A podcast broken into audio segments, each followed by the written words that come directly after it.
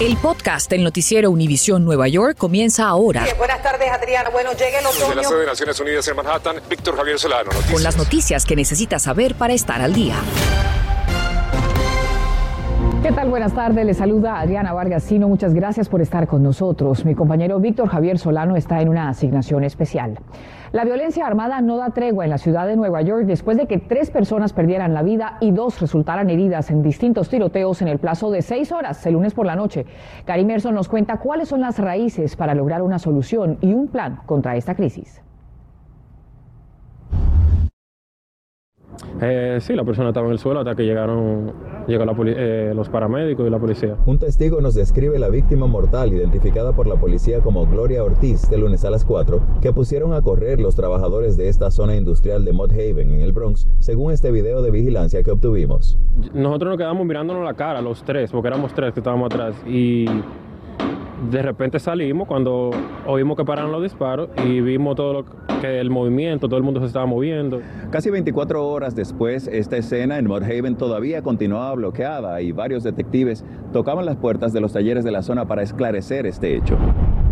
Nos acercamos a la dirección que la policía suministró de la víctima, pero no encontramos parientes, aunque vecinos no dejaron de reaccionar a los hechos de la ciudad. Los viejos no podemos salir a la calle porque nos dan golpe y nos trayan y de todo mucha arma en la calle.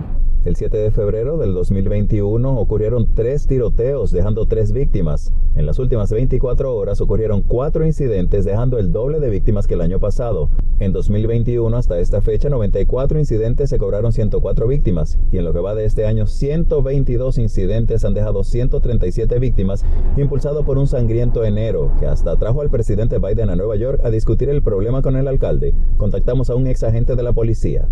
¿Es temprano para evaluar o ya es tiempo de ver fruto de los programas de Adams para proteger a los neoyorquinos? Es demasiado temprano. He tenido poco tiempo para poder este, entrenar los oficiales que van a ser parte del grupo de contracrimen. Así que tenemos que darle un poco más de tiempo. Según las estadísticas, en febrero del año pasado hubo 21 asesinatos. Ya van 8 en una semana. Si sigue la tendencia, en las próximas tres semanas habrán otros 13 muertos. ¿Qué puede hacer la comisionada para detener esa tendencia hoy? Tenemos que empezar a, a maybe un sistema de educación o algo para, para el público para decirle que, que, ya esto no, no, es aceptable ya. La comisionada de la policía va a tener que con un poco de tiempo y acelerar el entrenamiento para poder tener esos oficiales que, que lleguen a la calle. Según expertos, parte del problema radica en la lenta reapertura de las cortes para conocer casos de acusados que continúan en las calles sin fianza. En el Bronx, Gary Merson, Noticias, Univisión 41. Gary, muchas gracias. Y la policía busca al sospechoso que aparece en este video antes y después de que presuntamente atacara violentamente a una mujer de 40 años en Queens. El incidente fue reportado el 4 de febrero en Jamaica después de las 10 de la noche.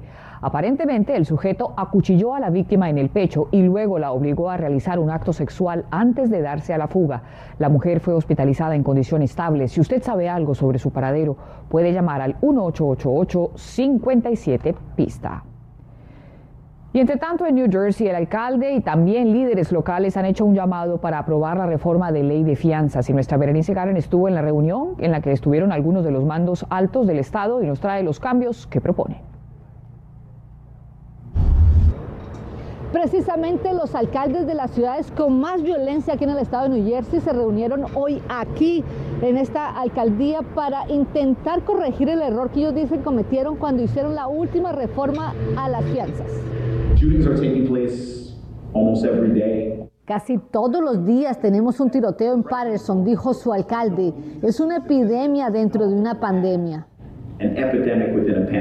Por eso todos juntos aquí están pidiendo corregir el error que cometieron en la última reforma. Cuando hicieron el, el Bill Reform, le pusieron un sistema de puntos y lo que sea, si es asalto, ah, violencia doméstica, uh, alma, un robo, ese sistema, si uno no llega a un cierto porcentaje de, de los puntos, le dan, eh, le dan el veo para que uno se vaya a la calle otra vez. En Newark, por ejemplo, un 17% de personas arrestadas en el 2020 volvieron a cometer un crimen en el 2021. Y en Patterson, de los 195 individuos arrestados en el 2021 con armas, 75 fueron dejados en libertad. Why were they released? We don't need them to be released. Y en una ciudad como Patterson, donde en lo que va de este año ya han tenido 12 tiroteos, cuatro de ellos fatales, pues las armas son un problema. Y uno de esos casos sucedió precisamente aquí, donde un joven de 18 años que acaba de ser aceptado a la Universidad de Montclair cayó muerto con una bala perdida cuando intentaba ayudar a su abuela a entrar al mercado. Los tres sospechosos del crimen son menores de edad, que es la otra cosa que va a cambiar, ya que la Corte Suprema de Justicia de New Jersey dijo que los jueces pueden contar los crímenes cometidos por un reincidente cuando era joven en el momento en que se está decidiendo si se le dará cárcel perpetua. If you are a kid and you commit a crime, ¿cree usted que esto es una buena decisión? Anything we could do to reduce gun violence. Algo en lo que el alcalde está totalmente de acuerdo. Y estos líderes están convencidos que tienen el suficiente apoyo para hacer que esta enmienda pase lo antes posible. En Patterson, New Jersey, Berenice Garner, Noticias Univisión 41. Bere, muchas gracias. Y a partir del miércoles 9 de febrero, reos de las cárceles de la ciudad de Nueva York podrán recibir visitas en persona, según lo anunció el Departamento de Corrección. Para ingresar a una prisión, visitantes deben presentar su comprobante de vacunación y una prueba de COVID-19 gratis antes de la visita. Además, a partir del 16 de febrero exigirán registración en línea y también continuarán las televisitas con los sábados y domingos. Y pasamos a Brooklyn, donde esta tarde recuperaron el cuerpo de una persona bajo los escombros de un edificio que se incendió y colapsó ayer. En el 394 de Gates Avenue se realizaba un trabajo de construcción. Según el Departamento de Edificios, el sitio ha estado bajo una orden de suspensión desde 2019. El médico forense determinará la identidad y también la causa de la muerte. El Departamento de Transporte de la ciudad de Nueva York prohibiría el uso de estructuras en forma de casa para los restaurantes al aire libre. Tampoco se podrá colocar nada en las aceras y las estructuras deben estar máximo a 8 pies de distancia del pavimento. Las paredes interiores deberán estar completamente construidas. Sombrillas serán sometidas y permitidas, al igual que las carpas, y las barreras deberán estar completamente llenas con arena o con tierra. Infórmate de los principales hechos que son noticia, aquí en el podcast del noticiero Univisión Nueva York. Y desde el inicio del año, el Departamento de Salud de Nueva York ha registrado 44 nuevos casos del síndrome inflamatorio multisistémico que afecta sobre todo a niños entre los 5 y 11 años y que estaría relacionado con el COVID. El pediatra Diego Hijano nos dice a qué señales hay que estar atentos como padres. Doctor Hijano, bienvenido. ¿Cómo entender este repunte del síndrome inflamatorio multisistémico si dicen que el COVID también ha empezado a descender? ¿Por qué se da? Sabemos que este síndrome aparece generalmente seis semanas después de que uno tiene la infección con el virus. Puede ser después de una infección con pocos síntomas o sin síntomas, pero es una complicación semanas después de haber tenido la infección. Entonces, por más que los casos estén bajando, es esperable que este síndrome, que es una complicación tardía de, de la infección, aparezca más adelante. ¿Qué tan común es? Es decir, digamos, de los pacientes usuales que les da COVID, ¿qué tan común es que aparezca este síndrome? Es sumamente raro, pero como es tan peligroso y que puede llevar a complicaciones que necesitan hospitalización, incluso hemos tenido chicos que han fallecido por este síndrome, es más importante que los padres estén bien alerta. Doctor, ¿a qué síntomas deben estar atentos los padres de familia? Sin duda, los padres tienen que estar atentos a cualquier chico que haya tenido una historia de, coronavirus o por ahí no tuvo historia, pero tiene fiebre persistente, dolor abdominal, diarrea y vómitos eh, en la piel, eh, son las, las, formas en que se pueden manifestar. Y sin duda deben inmediatamente consultar al médico si el chico tiene problemas para respirar, si está muy dormido y cuesta despertarlo, si notan que las uñas se le están poniendo azules. Esos son signos que hay que ir inmediatamente a consultar al médico.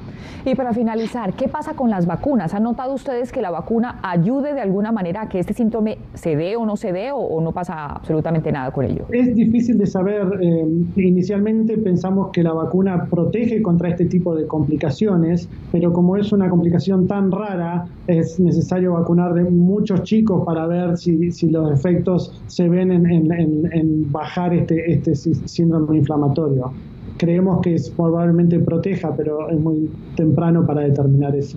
Doctor Hijano, gracias por estar con nosotros. Muy buen día. Igualmente, buen día. Hasta luego. Hasta luego. Bueno, y la cantidad de dinero que los inmigrantes de Nueva York envían a sus familiares a México ha aumentado más que nunca, siendo en su mayoría de Puebla, seguido de Oaxaca y Guerrero. Y en estos estados hubo un aumento de remesas de enero a septiembre de 2021 durante el mismo periodo en el 2020. Nuestro Víctor Javier Solano habló con una organización que explica cómo estas remesas sostienen a muchos pueblos mexicanos y también los sacrificios que pasan quienes envían ese dinero en estos tiempos de pandemia en que el trabajo es escaso. Todos nos agarra desprevenidos económicamente y los que vivimos al día principalmente. A Próspero Martínez la pandemia lo sorprendió a solo un año de haber llegado a Nueva York. Indocumentado y sobreviviendo de su trabajo como jornalero o en los oficios que resultaran, siempre encontró la manera de enviarle dinero a su familia en México. En lo personal, si yo ahorita tuviera una cantidad definida y dijera, eh, bien puedo pagar la renta, no, mejor le sigo diciendo a mi casero que, me, que le voy a pagar, pero que me vaya esperando y de allí mando ese dinero. Y es que a pesar de todas las dificultades, los mexicanos en Estados Unidos aumentaron a su país las remesas durante la pandemia. Según el Banco Central de México, pasaron de 36 mil millones de dólares en el 2019 a 40 mil en el 2020 y 51 mil millones el año pasado. El presidente mexicano describe a los inmigrantes como héroes y este economista, consultado por Noticias Univisión 41, nos dice que también lo son en la tierra del tío Sam. Y el delivery que se ha vuelto en la forma en que vivimos y existimos son todos mexicanos. Si tuviéramos una huelga de trabajadores mexicanos mañana, la ciudad de Nueva York colapsa, no funciona. A diferencia de lo que ocurre en los países de donde vienen, donde la ayuda es escasa o prácticamente inexistente, los inmigrantes aquí, en cambio, tienen un alivio al recibir alimentos gratuitos a través de estos refrigeradores comunitarios. Si no hay trabajo, entonces pues se van a buscar otras alternativas para poder tener ingreso porque detrás de cada migrante hay una familia y a veces una familia súper extensa donde... Lorena Corusias lidera una organización mixteca en Brooklyn, en la que además de distribución de alimentos, los inmigrantes reciben orientación, entre otros temas, sobre el envío seguro de remesas. Del uso de cajeros, del uso de envío, de cómo hacerlo, porque también sabemos que hay limitaciones en la comunidad para tener acceso a los sistemas bancarizados son numerosas las opciones que tiene la comunidad inmigrante a través de aplicaciones telefónicas para enviar dineros a sus respectivos países, pero ojo, porque los fraudes han estado a la orden del día y siempre hay que asegurarse cuáles son los más recomendables. Prospero nos dice que usa algunas de las aplicaciones más populares debido a los cobros excesivos de algunos bancos. Principalmente los bancos grandes. Puedes mandar 50 dólares y te cobran 10.50, por ejemplo, de, de, o sea, mandas 39.50 en realidad. En medio de la crisis, los inmigrantes mexicanos aumentaron el promedio de sus remesas mensuales a 378 dólares en el 2021, de 340 en el 2020. En Brooklyn, Víctor Javier Solano, Noticias, Univisión 41. Y volvemos a New Jersey, donde se les recuerda a trabajadores excluidos que aún pueden aplicar para beneficios a través de talleres de ayuda. Para aplicar, solicitantes deberán presentar documento de identidad y dirección, comprobar pérdidas por la pandemia, pertenecer a un hogar con un ingreso anual de hasta 55 mil dólares y no haber recibido cheques de, cheques de estímulo federal o beneficios de desempleo.